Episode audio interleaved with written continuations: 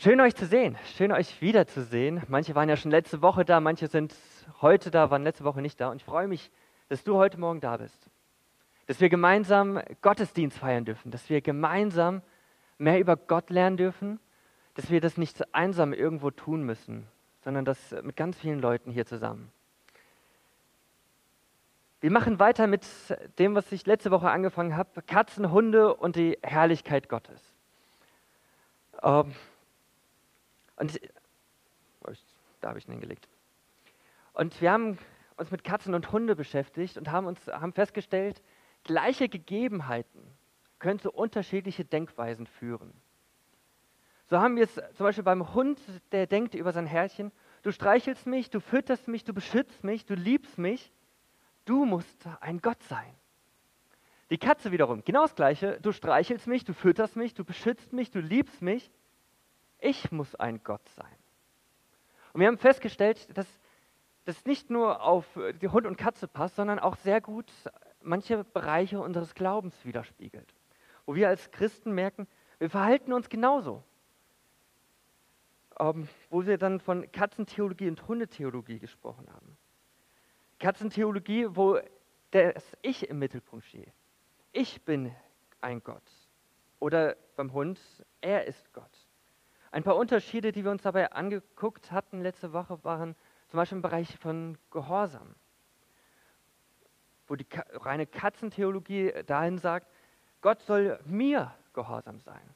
Ich bin doch der Herr, Gott soll mir doch dienen. Und der Hund, genau das andere, ich will lernen, Gott gehorsam zu sein.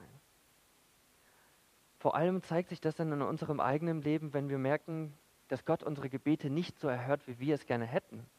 Und die Frage ist dann, wie gehen wir damit um? Wollen wir, dass Gott genau das tut, wie ich es gerne hätte, oder darf Gott es so tun, wie er es möchte? Und ich passe mich ihm an. Ein anderer Unterschied ist, wenn es darum geht, um das Kreuz. Ist das Kreuz, ist Jesus nur ein Mittel zum Zweck, der mich rettet aus der Hölle, von der Hölle? Oder zeigt sich Gottes Güte darin? Oder in der Familie, sind die Kinder, die ich habe, sind das meine Kinder, die mir zur Ehre da sind? Oder sind es Kinder, die Gott mir anvertraut hat, dass ich meine Kinder auf Gott ausrichte, dass sie ihm dienen? Und im Grunde ist immer die Frage, die bei dieser Katzen- und Hunde-Theologie im Hintergrund steht, geht es um mich oder geht es um Gott? Wer steht im Mittelpunkt? Und das habe ich euch letzte Woche mit reingenommen. Wir haben festgestellt, auch wenn wir immer versuchen, wir wollen Gott die Ehre geben, gibt es Bereiche in unserem Leben, wo wir ganz schnell dann doch vielleicht mal so ganz leicht reinrutschen in Katzentheologie, wo wir es gar nicht merken. Aber die Bibel ist eindeutig und sagt, Gott, soll, Gott will im Mittelpunkt stehen. Das haben wir in Römer gelesen, wo in diesen zwei Versen dreimal deutlich wird, dass es um Gottes Herrlichkeit geht, dass Gott im Mittelpunkt stehen soll. Alles dient zu seiner Verherrlichung.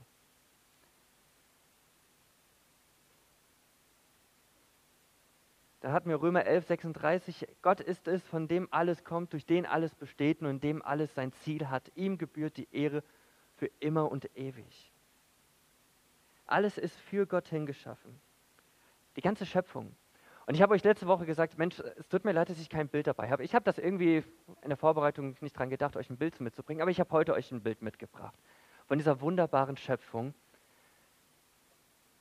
ähm, nicht etwas, was man jetzt hier auf der Erde sofort erkennt oder sieht, sondern weit draußen im Universum. Ähm, das Lagunennebel, 5200 Lichtjahre entfernt. Bedeutet, du musst 5200 Jahre in Lichtgeschwindigkeit unterwegs sein, um dort anzukommen. Das bedeutet, du musst um die 300.000 Kilometer pro Sekunde schnell unterwegs sein und brauchst dann trotzdem noch 5000, über 5000 Jahre da anzukommen. Und wo ich dachte, ich, wo ich dieses Bild sah, dachte ich, wow, wie herrlich, wie schön ist das. Aber das, wo wir uns realistisch dann eingestehen müssen, hey, das kann ich mit bloßem Auge nicht sehen von hier aus. Dafür brauche ich irgendwelche großen Teleskope und es geht noch viel weiter. Es ist noch nicht der entfernteste Stern. Es gibt noch viel, viel mehr zu entdecken. Und wo ich eingestehen muss, wenn ich die ganze Schöpfung betrachte, dann geht es gar nicht um mich. Die Schöpfung ist nicht für mich gemacht, sondern die Schöpfung ist zur Herrlichkeit Gottes gemacht. Sie zeigt wer Gott ist. Sie zeigt, wie wunderbar er ist. Seine Kreativität, seine Schönheit. Und ich könnte euch gerne auch nochmal genau das Gleiche erzählen wie letzte Woche, wie wunderbar Gott ist. Aber Jesus sagt uns auch in Matthäus 22, das hatten wir auch uns angeguckt, du sollst den Herrn, dein Gott, lieben mit deinem ganzen Herzen und deiner ganzen Seele und deinem ganzen Verstand. Jesus will nicht irgendwelche Marionetten. Er sagt nicht zu uns, hey, ich möchte, dass ihr mich jetzt verherrlicht. Ihr sollt jetzt einfach Punkt nach Punkt so leben, wie ich es sage und das Herz gar nicht dabei haben. Sondern Jesus sagt, hey, ich will, dass ihr mit ganzem Herzen mich liebt. Ihr sollt euch mit, mit, ganzen, mit allem, was du hast, sollst du mir nachfolgen. Du sollst erkennen, wie wunderbar ich bin, wie wunderbar Gott ist. Und mit Freuden, wie der Typ, der den Schatz im Acker findet, den wieder vergräbt, alles verkauft mit Freuden, um dieses Ackerstück zu kaufen, um den Schatz zu bergen. Mit so einer Freude sollen wir Gott nachfolgen. Und das war der Schwerpunkt letzte Woche, was ich mit euch vorhatte, zeigen, diese Hund- und Katzentheologie, diese unterschiedliche Denkweise, die auch heute noch mit einfließen wird in die Predigt. Und letzte Woche ging es ganz stark darum, hey, setze Jesus, setze Gott in den Mittelpunkt. Er ist der Mittelpunkt von allem. Und heute wollen wir uns noch ein bisschen mehr Gedanken drum machen, wie kann diese Herrlichkeit Gottes in meinem Leben sichtbar werden, trotz meiner Fehler, trotz meiner Unperfektheit, trotz dem, was ich immer wieder tue und was wir Christen als Sünde bezeichnen.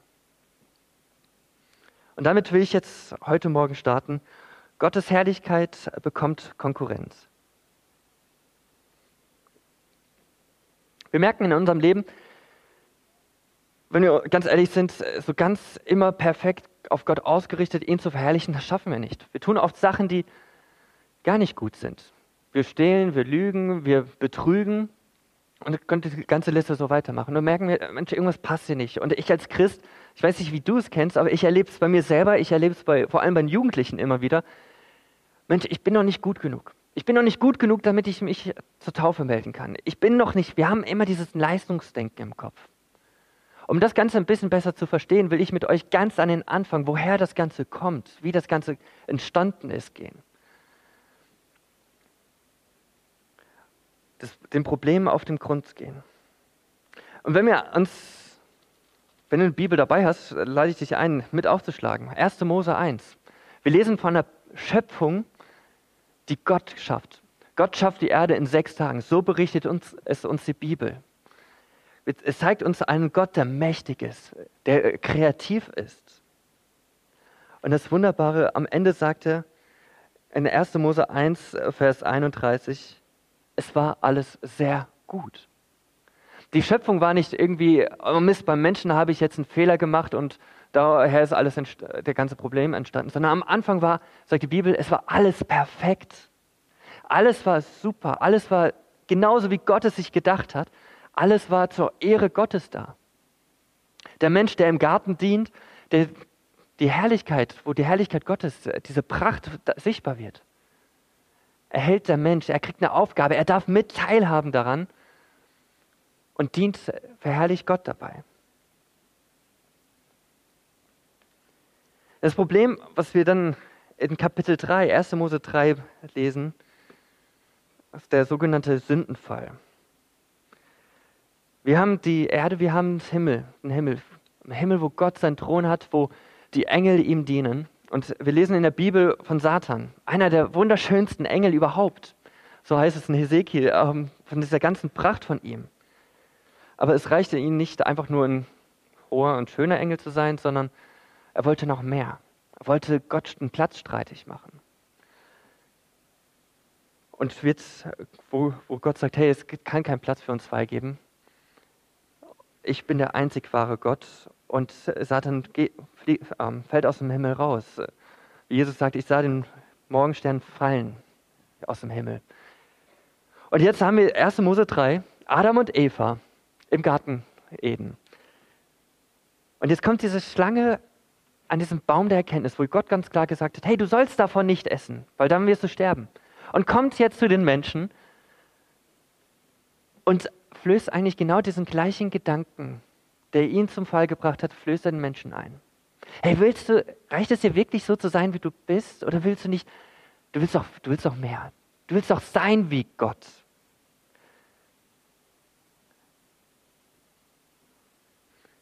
Und sagt, äh, an den Tagen davon, ihr isst von dem Baum der Erkenntnis, werden euch, werden eure Augen aufgetan und ihr werdet sein wie Gott.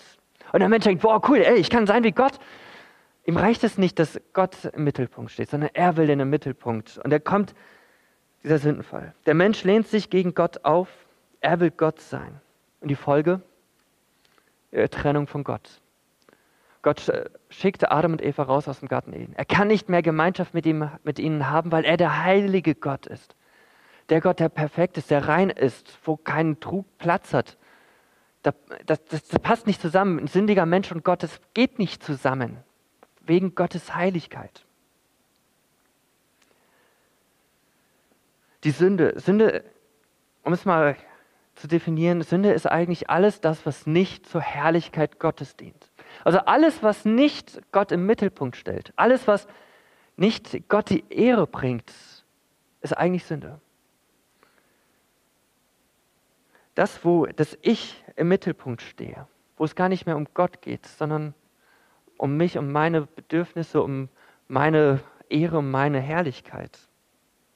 Alles, was nicht zu seiner Ehre und Lob dient, ist Sünde. Und ich kenne meinen Sohnemann, der zu Hause wahrscheinlich auch gerade mitguckt, und ich kenne mich auch selbst gut genug, dass ich dann denke, ach, warte mal, Daniel, ist wirklich alles Sünde? Was ist mit dem Glas Wasser, was ich dann trinken? Ähm, das dient doch mir, oder? Und man könnte anfangen, wenn man will, diese ganz, solche ganzen Gedankenspielchen aufzutreiben. Aber wenn man dann genau einen Schritt weiter denkt, das Glas Wasser zum Beispiel, was ich hier vorne habe, was ich immer wieder mal brauche, damit meine Stimme nicht ganz austrocknet, es dient mir auf der einen Seite, aber schlussendlich dient es zur Verherrlichung Gottes, damit ich noch weiter klar mit euch, zu euch sprechen kann. Damit ich diesen Körper, den ich von Gott bekommen habe, der die Schöpfung Gottes ist, das zu seiner Verherrlichung dient, weiter existieren kann und zu seiner Herrlichkeit dienen darf. Schlussendlich soll alles, was wir machen, wirklich zu Gottes Ehre dienen. Und es gibt Sachen, die ganz klar nicht zu Gottes Ehre dienen. Ob Diebstahl, ob es Ehebruch oder was auch immer. Da geht es gar nicht um Gott. Da geht es um uns Menschen dabei. Also Sünde ist da, wo das Ich im Mittelpunkt stehe und Gott Platz einnimmt. Und das haben wir, 1. Mose 3, das fängt bei den ersten zwei Menschen an.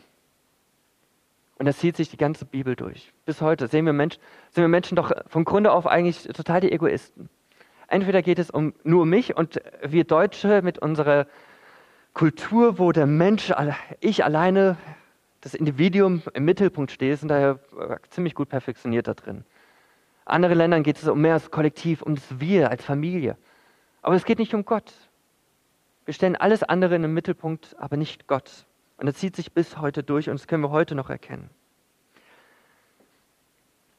Und ich bin so dankbar. Wenn, wenn wir die Bibel angucken, ähm, hier ist noch ein Inhaltsverzeichnis mit dabei, aber wenn wir, es sind eigentlich nur diese drei Seiten, äh, vier Seiten, fünf Seiten, von 1. Mose 1 bis Kapitel 3. Und ich bin so dankbar, dass die Bibel dann nicht sagt, okay, das war's, Punkt, aus, jetzt habt ihr die Erklärung, warum alles so kaputt ist. Und jetzt kommt damit klar. Sondern die Bibel, wenn wir es genau angucken, es geht hier noch viel, viel weiter. Wir können noch so viel mehr über Gott lernen. Gott hört nicht auf mit 1. Mose 3, sagt, Pech gehabt, Menschen, jetzt seid ihr raus und das war's. Kommt klar mit eurem Leben. Sondern Gott zeigt sich in der ganzen Bibel noch viel mehr. Er geht die ganze Geschichte Israels durch, zeigt sich, hey Israel, ich will euch, dieses schwache Volk eigentlich, ich will euch als mein Eigentum haben. Ich will euer Gott sein, damit alle Welt erkennt, dass ich der wahre Gott bin. Und Gott geht die ganze Geschichte durch. Und da können wir, wir könnten das ganze Alte Testament heute Morgen durchgehen und sehen, Gott zeigt sich im Volk Israel, damit alle Menschen sehen, dass Gott der einzig wahre Gott ist. Aber die, die Spitze, die Spitze von dem Ganzen ist eigentlich das, was, was wir vor einem Monat gefeiert haben an Ostern, wo Jesus Mensch wird. Gott persönlich wird Mensch in Jesus Christus. Er verlässt seine ganze Herrlichkeit. Er lässt alles hinter sich und kommt auf die Erde. Kommt zu uns Menschen, die eigentlich es gar nicht verdient hätten. Und er stirbt am Kreuz, nimmt die Sünde der Welt auf sich. Nicht so wie Richard es sagte, nicht einfach nur um für mich, ich stehe dabei gar nicht im Mittelpunkt, sondern um Gott, dem Vater, zu ehren. Wir sind gerettet, in Epheser, wir sind gerettet aus Glauben. Und in Epheser lesen wir, Epheserbrief 2, Verse 8 und 9. Denn aus Gnade seid ihr selig geworden, gerettet worden durch Glauben. Und das nicht aus euch, Gottes Gabe ist es, nicht aus euren Werken, damit sich niemand, damit sich niemand jemand rühme. Ey Leute, der Glauben an die Bibel, der Glaube an Jesus Christus, dass er der wahre Gott ist. Der Glaube, Gott in den Mittelpunkt zu setzen, ist nicht etwas, was wir selber tun können und wo wir sagen können, boah, guckt mich an, wie super ich bin. Ich schaffe das von mir aus. Nein, die Bibel ist ganz klar und sagt, hey, das ist Gottes Werk. Keiner von uns kann sich retten von alleine. Wir können nicht von uns aus zu Gott. Wir brauchen Jesus Christus, um zu Gott zu kommen.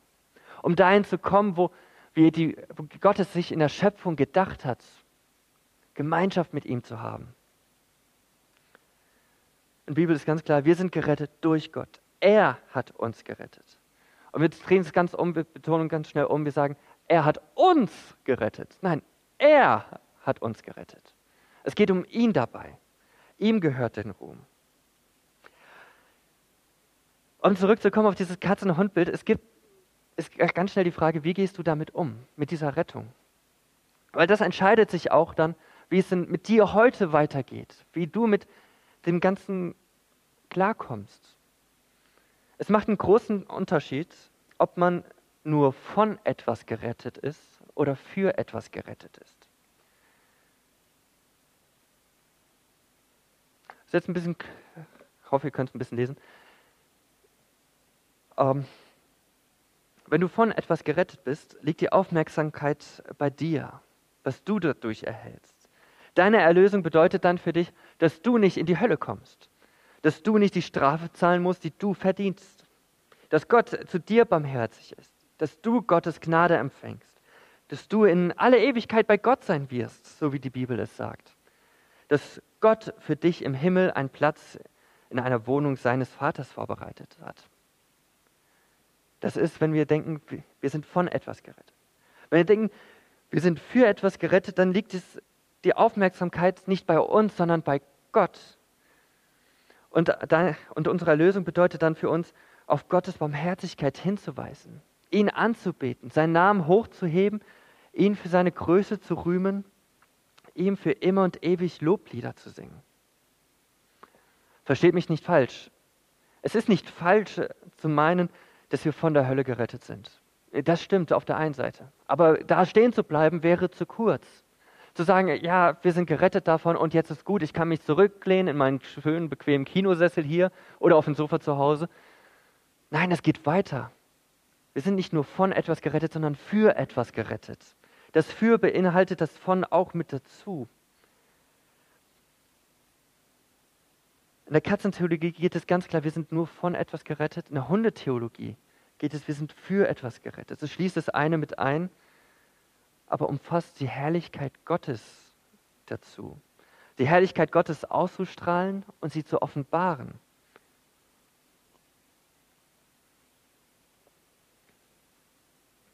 Es wird zum Beispiel auch in 1. Korinther deutlich, wo Paulus schreibt, oder wisst ihr nicht, dass euer Leib, und da schreibt er an Christen, Christen, die sagen, hey, Jesus ist mein Herr. Und die Bibel ist ganz klar, sagt ganz deutlich, wenn jeder, jemand bezeugt, dass Jesus der Herr ist, dass Gott der Vater der Herr ist, der ihn rettet, dann wohnt der Heilige Geist in ihm. Und darum schreibt er, oder wisst ihr nicht, dass euer Leib ein Tempel des Heiligen Geistes in euch ist, den ihr von Gott habt und dass ihr nicht euch selbst gehört? Denn ihr seid um einen Preis erkauft worden. Verherrlicht nun Gott mit eurem Leib. Die Bibel ist da ganz klar. Die sagt, hey, du bist gerettet. Du bist nicht gerettet, damit es dir gut geht. Das wird zu kurz gedacht, sondern du bist gerettet, um Gott zu verherrlichen. Du, den Preis, den Jesus am Kreuz gezahlt hat, sein eigenes Leben gegeben hat, hat er nicht einfach nur bezahlt, damit es dir besser geht, sondern damit wir gemeinsam den Vater verherrlichen, so wie Jesus es tat. Wo Jesus ganz klar auch im Johannesbrief, äh, Johannes Evangelium sagt, das, mit dem Kreuz dient zur Verherrlichung des Vaters.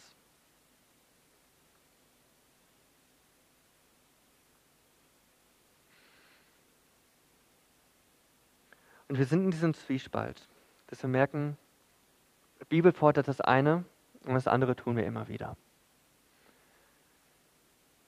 Wir merken immer wieder, wo das Ich auf dem Thron zurückkommt, wo wir eigentlich gesagt haben, Herr, dir gehört mein Leben und wir tun doch das andere, was gar nicht dem Herrn, der, was der Herr will.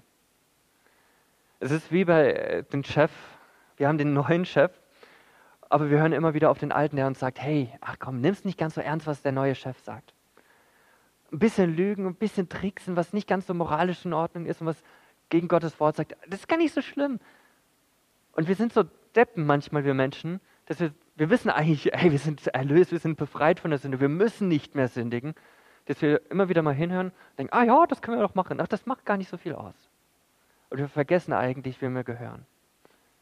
Wir gehören nicht mehr zum Satan. Wir, gehör, wir sind nicht mehr Sklaven der Sünde, sondern wir, wir gehören zu Christus. Wir gehören zu Gott. Wie er sagt, dass ihr nicht mehr euch selbst gehört, denn ihr seid um einen Preis erkauft worden. Verherrlicht nun Gott mit eurem Leib. Wir sollen Gott in allen Punkten verherrlichen. Das bedeutet, wenn das Ich wieder mal auf den Thron zurücksteigt, dass wir nicht sagen, okay, ist gut so, sondern dass wir sagen, hey, warte mal, wo, wie sieht es gerade aus in meinem Leben? Eigentlich läuft, müssen wir dann merken, hey, läuft hier was gewaltig schief. Dass wir es nicht dulden, sondern zurück zu Gott kommen. Dass wir uns erinnern, wer er ist, dass wir uns vor Augen halten, die wunderbaren Taten, die er getan hat. Das finde ich, so, find ich so schön und so wunderbar, was die Juden gemacht haben, was, Jesus, äh, was Gott ihnen aufgetragen hat im Alten Testament. Die ganzen Feiern, die ganzen Rituale waren nicht einfach nur da, um, die sollen jetzt was machen, damit sie Gott ehren und äh, nur mit leerem Herzen danach folgen, sondern sie sollen sich erinnern, was Gott Gutes getan hat.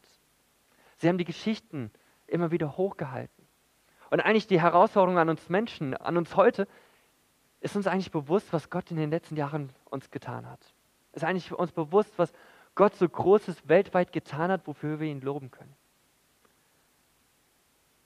Danken schützt vor Wanken. Gott zu danken dafür, was er getan hat. Erinnern, wie wunderbar er ist. Nicht liegen bleiben, sondern aufstehen und kämpfen ich habe so oft das Gefühl, wir Christen sind wirklich bequem geworden, dass äh, wenn wir mal, wir haben uns eingelassen auf den Status quo und wir haben gar nicht den Anspruch, wir wollen Gott mehr verherrlichen. Wir haben gar nicht einen Platz in, in unserem Kopf, bei unserem Denken, Gott verherrlichte dich doch noch mehr in mir und durch mich und durch uns alle. Sondern wir sind bequem geworden. Ach, damals sind Dinge, okay, ja, gehört zum Leben dazu und das war's. Wir haben vergessen manchmal oder uns im Alltag nicht bewusst gemacht, wie wichtig das Kreuz ist. Lasst uns, wenn wir merken, hey, Gott steht nicht im Mittelpunkt gerade, lass uns zum Kreuz zurückgehen. Das ist der erste Schritt. Gott begegnen. Gott fragen, äh, Gott, wo sind gerade Punkte in meinem Leben, wo sich äh, diese Katzentheologie, wo sich Sünde wieder einprägt in meinem Leben, wo es einschleicht, zu Gott zu gehen und sagen, Herr, äh, es tut mir leid, ich habe da wieder Mist gebaut und zu erleben, wie treu und gerecht er ist, dass er uns reinigt von aller Ungerechtigkeit, wenn wir zu ihm kommen. Und ja, Christsein ist kein Ponyhof. Und ich erlebe es oft jetzt gerade, höre ich es auch von vielen von euch. Corona-Zeit ist eine Zeit, die uns sehr stark herausfordert. Es ist nicht einfach, weil alles auf einmal anders ist. Und das merken wir auch, wenn es um unseren Glauben geht. Es fordert uns extrem heraus die Jugendabende, die Hauskreis-Spezialabende drüben. Wir können nicht mehr einfach so miteinander zusammensitzen, wo wir uns gegenseitig einfach erbauen und ermutigen, sondern wir müssen auf einmal richtig kämpfen. Es ist nicht mehr ein Selbstläufer, sondern wir müssen selber aktiv werden. Und daher ist es gut, dass du heute Morgen da bist. Es zeigt eigentlich, dass es dir nicht ganz egal ist und ich will dich ermutigen, kämpf weiter. Bleib nicht sitzen, bleib nicht stehen, wo du bist, sondern wenn du merkst, hey, da ist Sünde in meinem Leben, dann räume es aus. Geh zu Christus und kehre um davon. Setze ihn wieder in den Mittelpunkt. Denn das Wunderbare ist, wir können Gott auch heute noch verherrlichen. Es ist nicht eine Sache, die jetzt einmal am Kreuz geschehen ist, wo Gott verherrlicht wird, sondern wir können Gottes Herrlichkeit in unserem Leben täglich sehen. Wir können weitergehen. wir können heute Gott verherrlichen. Gottes Herrlichkeit in meinem Leben zeigt sich ja zum einen durch das Kreuz. Ähm, durch die Errettung wird es sichtbar. In Epheser 2, 6 und 7, ja, habe ich jetzt gerade nicht mit dabei, aber da heißt es, er hat uns mit auferweckt und mitsitzen lassen in den Himmelswelten in Christus Jesus, damit er in den kommenden Zeitaltern, also in allen Ewigkeiten, den überragenden Reichtum seiner Gnade in Güte an uns erweist in Christus Jesus. Indem Jesus uns gerettet hat, indem wir erlöst sind, indem wir Gott in, auf unseren Thron im Leben setzen, zeigt sich Gottes Verherrlichung, zeigt sich Gottes Herrlichkeit. Und diese Herrlichkeit ist nicht einfach nur dazu da, dass sie irgendwo tief in mir drin ist und nicht rauskommt, sondern hey, die darf raussprudeln. Und die Frage ist, haben wir verstanden, wer er ist? Haben wir begriffen, wie toll und wunderbar Gott ist? Aber Gottes Herrlichkeit ist nicht nur einfach etwas, das in mir ist, sondern was ich auch tun darf. In Gehorsam. Das zu tun, was er uns in seinem Wort sagt. Die Bibel ist nicht einfach nur ein Moralbrief, ein Moralbuch, wo es heißt, hey, so sollst du damit umgehen, sondern sie sagt ganz klar, stell Gott im Mittelpunkt, folge mir nach und tu, was ich sage. Jesus sagt, ähm, wo seine Mutter und seine Brüder und Schwestern kommen und sagen, hey, ich will Zeit mit dir haben, wo Jesus sagt, hey, ich bin doch hier schon mit meinen Geschwistern. Und wo er deutlich macht, dass diejenigen, die Gottes Wort folgen, die ihm gehorsam sind und das tun, das sind die Geschwister Gottes, Geschwister Jesu. Wir sollen gehorsam sein. Wir sollen Jesus gehorsam sein. Wir sollen Nächstenliebe ausüben. Und das kann aussehen, ob ich jemanden anrufe und sage, hey, ich habe an dich gedacht und wollte dir zum Geburtstag gratulieren oder ähm, eine Karte schreiben oder auch ganz praktisch im Umzug helfen. Auch wenn ich manchmal keinen Bock habe, sage ich, okay, dann mache ich es. Nicht, weil ich der Person was Gutes machen will, sondern weil ich damit Gott verherrlichen möchte. Auch wenn es mal unbequem ist, andere eine Freude zu machen, damit sie Gott loben können. Ich weiß nicht, ob du es schon mal erlebt hast, da kam jemand, äh, ich habe es immer wieder erlebt, wo Leute zu mir gekommen sind, zu Kleinigkeiten. Auch einige von euch wissen ja, wissen ja, wie gerne ich auf, äh, wie gerne ich M&Ms habe. Ich habe sie am Anfang mal in meinem Steckbrief drinne stehen gehabt. Ich liebe M&Ms, ich hasse Lakritz. Es war mehr so ein Joke von mir. Ich wollte es gar nicht so, äh, so jetzt euch, an euch appellieren, hey, ich will jetzt M&M's geschenkt bekommen haben. Ich weiß noch, Weihnachten, wo dann plötzlich über ein Kilo M&M's da waren und ich dachte, oh, super, mein Vorrat ist wieder aufgefüllt. Ich freue mich darüber. Aber wo ich gemerkt habe, bei so vielen äh, Punkte, und da will ich euch ermutigen, da habe ich selber für mich gemerkt, so, wo ich es nicht nur gesagt habe, so, super schön für mich, sondern wo ich gemerkt habe, ey, danke Herr, dass ich eine Gemeinde habe, die so für mich sorgt. Und ich glaube, jeder von uns hat es auch schon mal erlebt, wo andere gedient, einem gedient haben, wo die sagen, boah, danke, danke Herr, dass du diese Person vorbeigeschickt hast. Lass uns in anderen dienen, damit wir gemeinsam Gott verherrlichen, damit wir gemeinsam Gott loben können.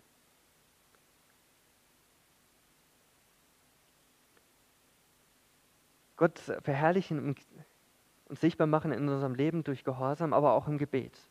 Das hatte ich letzte Woche schon mit angeschnitten.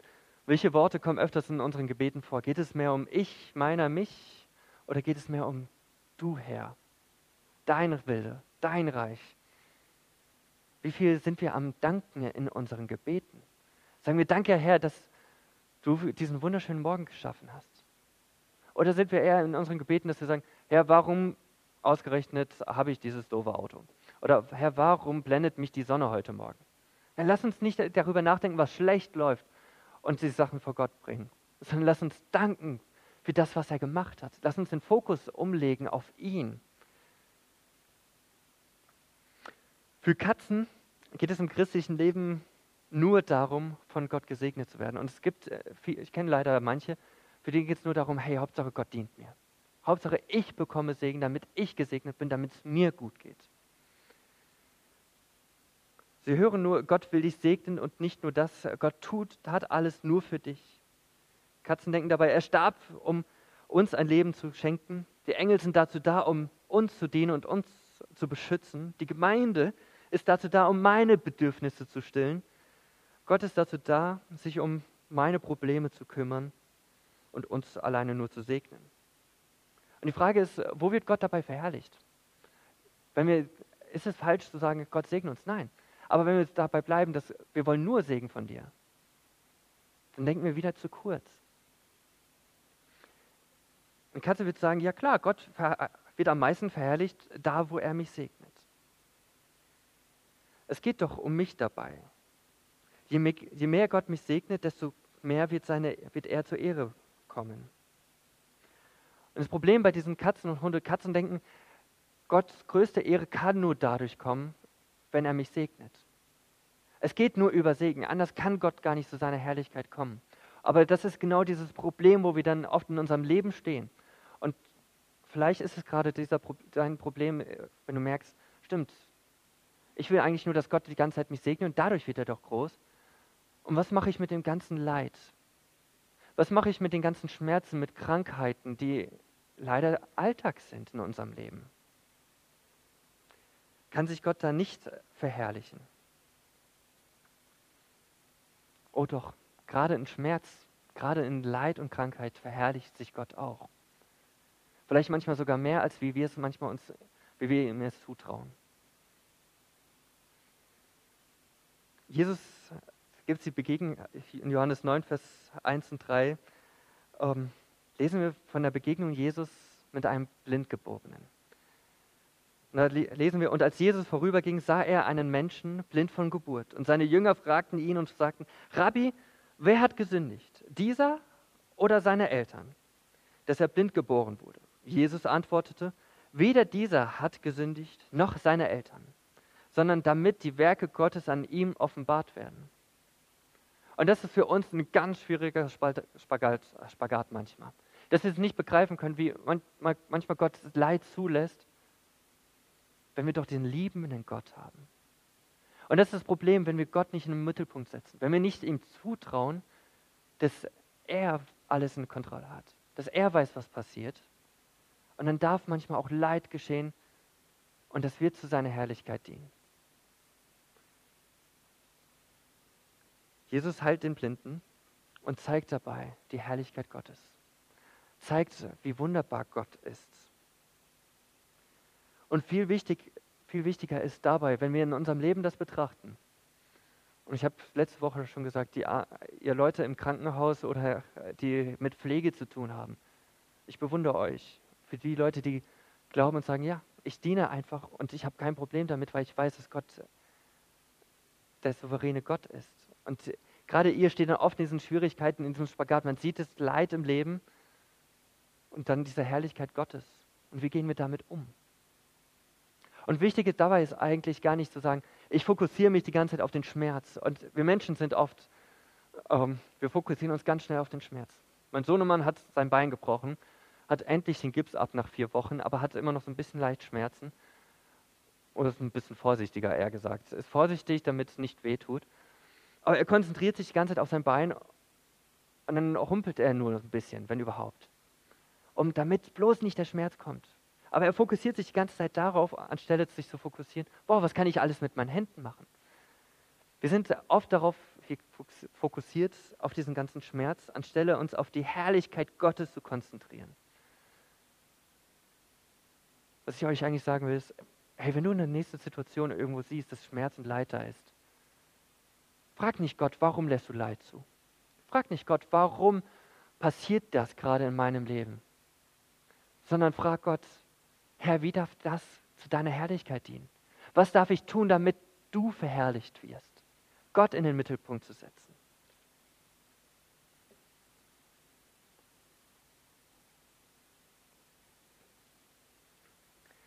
Ich will euch ein paar, zwei Beispiele, drei Beispiele mitnehmen.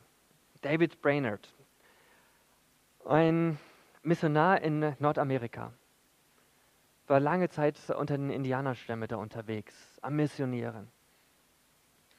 Was, es war 1718 bis 1747 lebte er. Er wurde nur 29 Jahre alt. Er war schwer krank, er war sehr depressiv, er litt sehr stark unter dieser Einsamkeit, die er erlebte.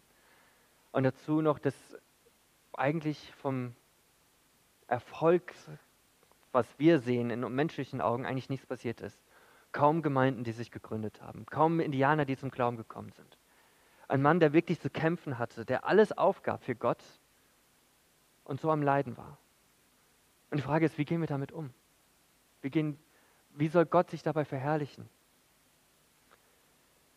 Er starb mit 29 Jahren. Er hat, war verlobt mit der Tochter von Jonathan Edwards. Jonathan Edwards war einer der großen Theologen in Amerika. Prägte lange Zeit die Gemeinden und den Glauben. Und dieser Jonathan Edwards hat seine Tagebücher gelesen. Und diese Tagebücher von dem David Brainerd haben ihn so beeindruckt, weil sie ganz klar auf Gott ausgerichtet war. Er nahm sie, sich die Tagebücher als Vorbilder. Und so taten und hat es publiziert. Und viele Leute selber haben dann die Bücher gelesen und haben gestaunt. Stimmt, ich muss wenig machen, Gott macht alles. Und haben angefangen zu beten. Das ist eines der folgenreichsten Bücher in der Missionsgeschichte, was wir haben. Und selbst bis heute hat es noch Männer beeinflusst, zu sagen, ich gebe alles auf und es ist alles egal, wie es mir geht. Und ob ich dann krank bin oder ob depressiv bin, ich suche nach Gottes Herrlichkeit. Ich versuche ihn zu verherrlichen.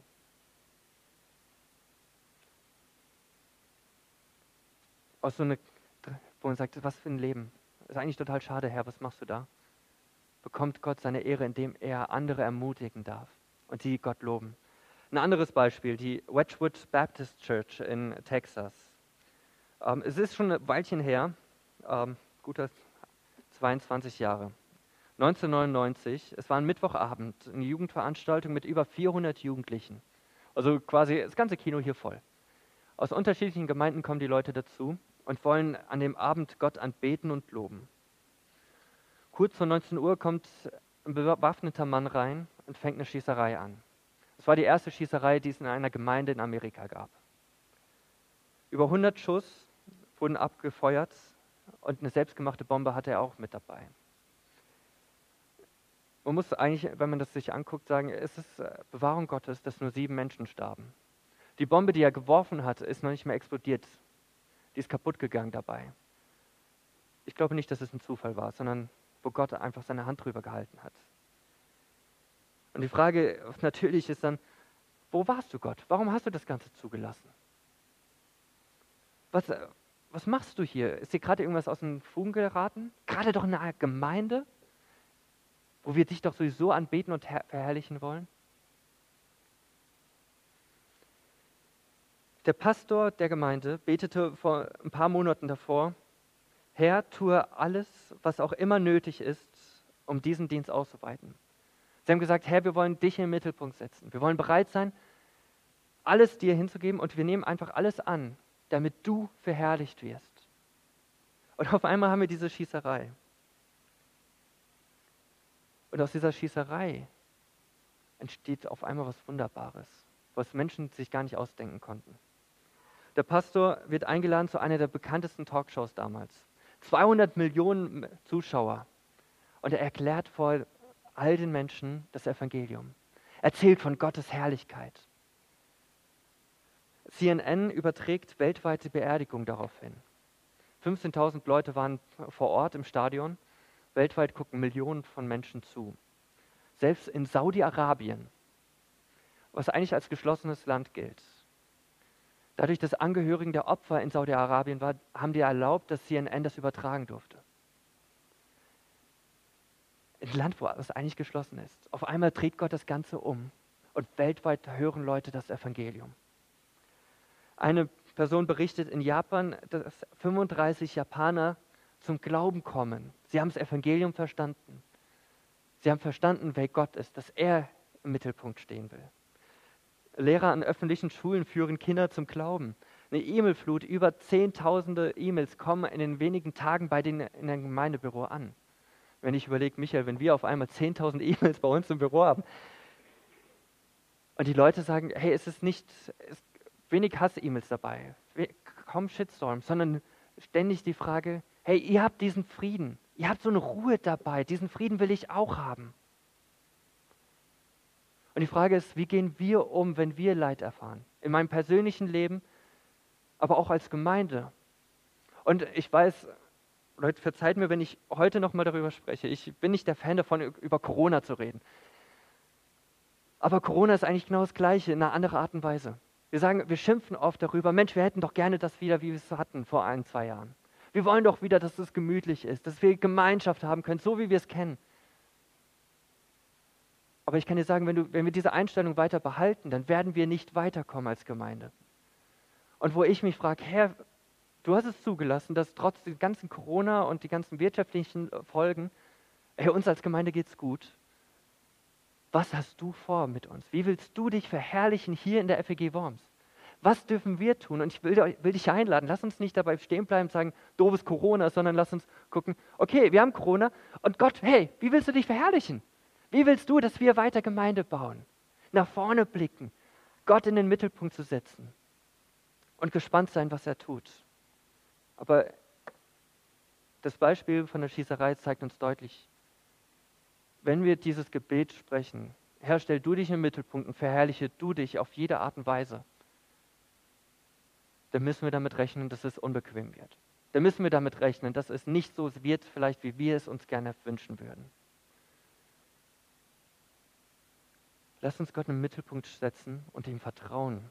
Wir haben es mit demjenigen zu tun, der allmächtige Schöpfer, der liebende, barmherzige Gott, den heiligen und gerechten.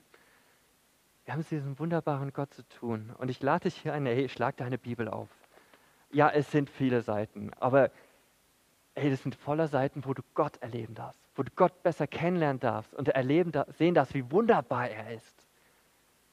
Und ermutigt werden darfst, ihm nachzufolgen. Gemeinde ist nicht für dich da, sondern wir sind Gemeinde Gottes, die zur Herrlichkeit Gottes da ist. Und das auch jetzt und heute noch. Sonst hätten wir eigentlich keine Berechtigung, da zu sein. Lass uns Gott in den Mittelpunkt setzen. Lass uns nicht vergessen, dass alles zur Ehre Gottes geschaffen ist. Wir Menschen sind zur Ehre Gottes geschaffen. Wir sind nicht dazu da, um uns selber zu verwirklichen. Wir sind nicht dazu da, damit es uns gut geht, sondern wir sind dazu da, Gott zu verherrlichen. Und ich kann dir sagen, wenn du diese Einstellung, deine Einstellung veränderst, Gott im Mittelpunkt zu setzen, das Leben wird vielleicht um drum nicht leichter. Es wird schwieriger, oft. Aber du wirst erleben, dass äh, du wirklich einen Sinn des Lebens findest, dass dein Leben Sinn macht, dass du Erfüllung hast. Lass uns Gott nicht einfach nachfolgen und immer zurückblicken und denken, oh Mensch, wenn ich das mache, dann verliere ich das Ganze. Sondern lass uns Gott entdecken in seinem Wort, wie der Typ, der den Schatz im Acker findet, den wieder vergräbt, nach Hause läuft, alles aufgibt, alles verkauft, um diesen Acker zu kaufen, um diesen Schatz zu bergen. Lass uns alles loslegen, lass uns alles zur Seite legen und Jesus nachfolgen diesen Schatz, den er ist, entdecken in seinem Wort. Und vielleicht sind die nächsten Schritte für dich, als erstes überhaupt ihn wieder zu entdecken, die Bibel aufzuschlagen. Mal zu sagen, hey Gott, eigentlich, ich habe von dir immer ein bisschen was gehört, aber ich kenne dich nicht wirklich. Zeige du dich in deinem Wort. Bibel aufschlagen und fang an zu lesen. Entdecke, wie wunderbar er ist. Vielleicht ist ein nächster Schritt für dich, Gott zu fragen, Gott, wo sind meine blinde Fre Entschuldigung. Wo, Gott, wo sind meine blinde Flecken? Wo bin ich voll in der Katzentheologie unterwegs, wo ich mich auf den Thron gesetzt habe? Und aus eigener Erfahrung weiß ich ganz genau, wenn wir dieses Gebet sprechen und es ernst meinen, wird Gott uns zeigen, hey, da, hey, hier ist ein Punkt, da setzt du nicht mich im Mittelpunkt, da stehst du im Mittelpunkt. Und dann lass uns den nächsten Schritt auch gehen, wenn wir wissen, wo die blinden Flecke sind, zum Kreuz gehen, zu Jesus gehen, uns auf ihn ausrichten uns daran erinnern, was er für uns getan hat, was wir gleich auch im Abendmahl tun dürfen. Uns neu ausrichten auf ihn. Oder vielleicht auch der nächste Schritt, aufzustehen und ihn zu dienen, ihn zu verherrlichen, indem wir den nächsten, den nächsten Liebe zeigen, wie Jesus es getan hat. Indem wir Jesus ähnlicher werden und den Leuten zeigen, wie wunderbar er ist, wie allmächtig er ist und dass es sich lohnt, von ihm zu erzählen ihn mit Freuden dienen, nicht mit einem traurigen Gesicht, sondern mit Freuden, weil er alles ist, was wir brauchen. Und Herr, ich bitte dich, dass wir einfach wirklich mehr und mehr sehen dürfen, wer du bist, dass wir erkennen dürfen, wie herrlich, wie wunderschön, wie prächtig du bist, dass wir merken, dass uns dass alles, was wir haben, eigentlich völlig egal ist und dass du der Einzige bist, den wir brauchen. Und dass wir auch dann erkennen dürfen, dass auch manche Schwierigkeiten dazu dienen, dich zu verherrlichen. Und ich bitte dich, dass du uns ziehst, dass du uns bewegst in unseren Herzen, dass wir gar nicht anders können, als dir nachzufolgen und dir zu vertrauen, dass wir mutig sind, Wagnisse einzugehen, wo wir sagen, das ist doch menschlich dumm, sondern diese Wagnisse eingehen, um dich in den Mittelpunkt zu setzen, um dir alles zu geben. Herr, ich bitte dich, dass du dich verherrlichst in unserem Leben. Amen.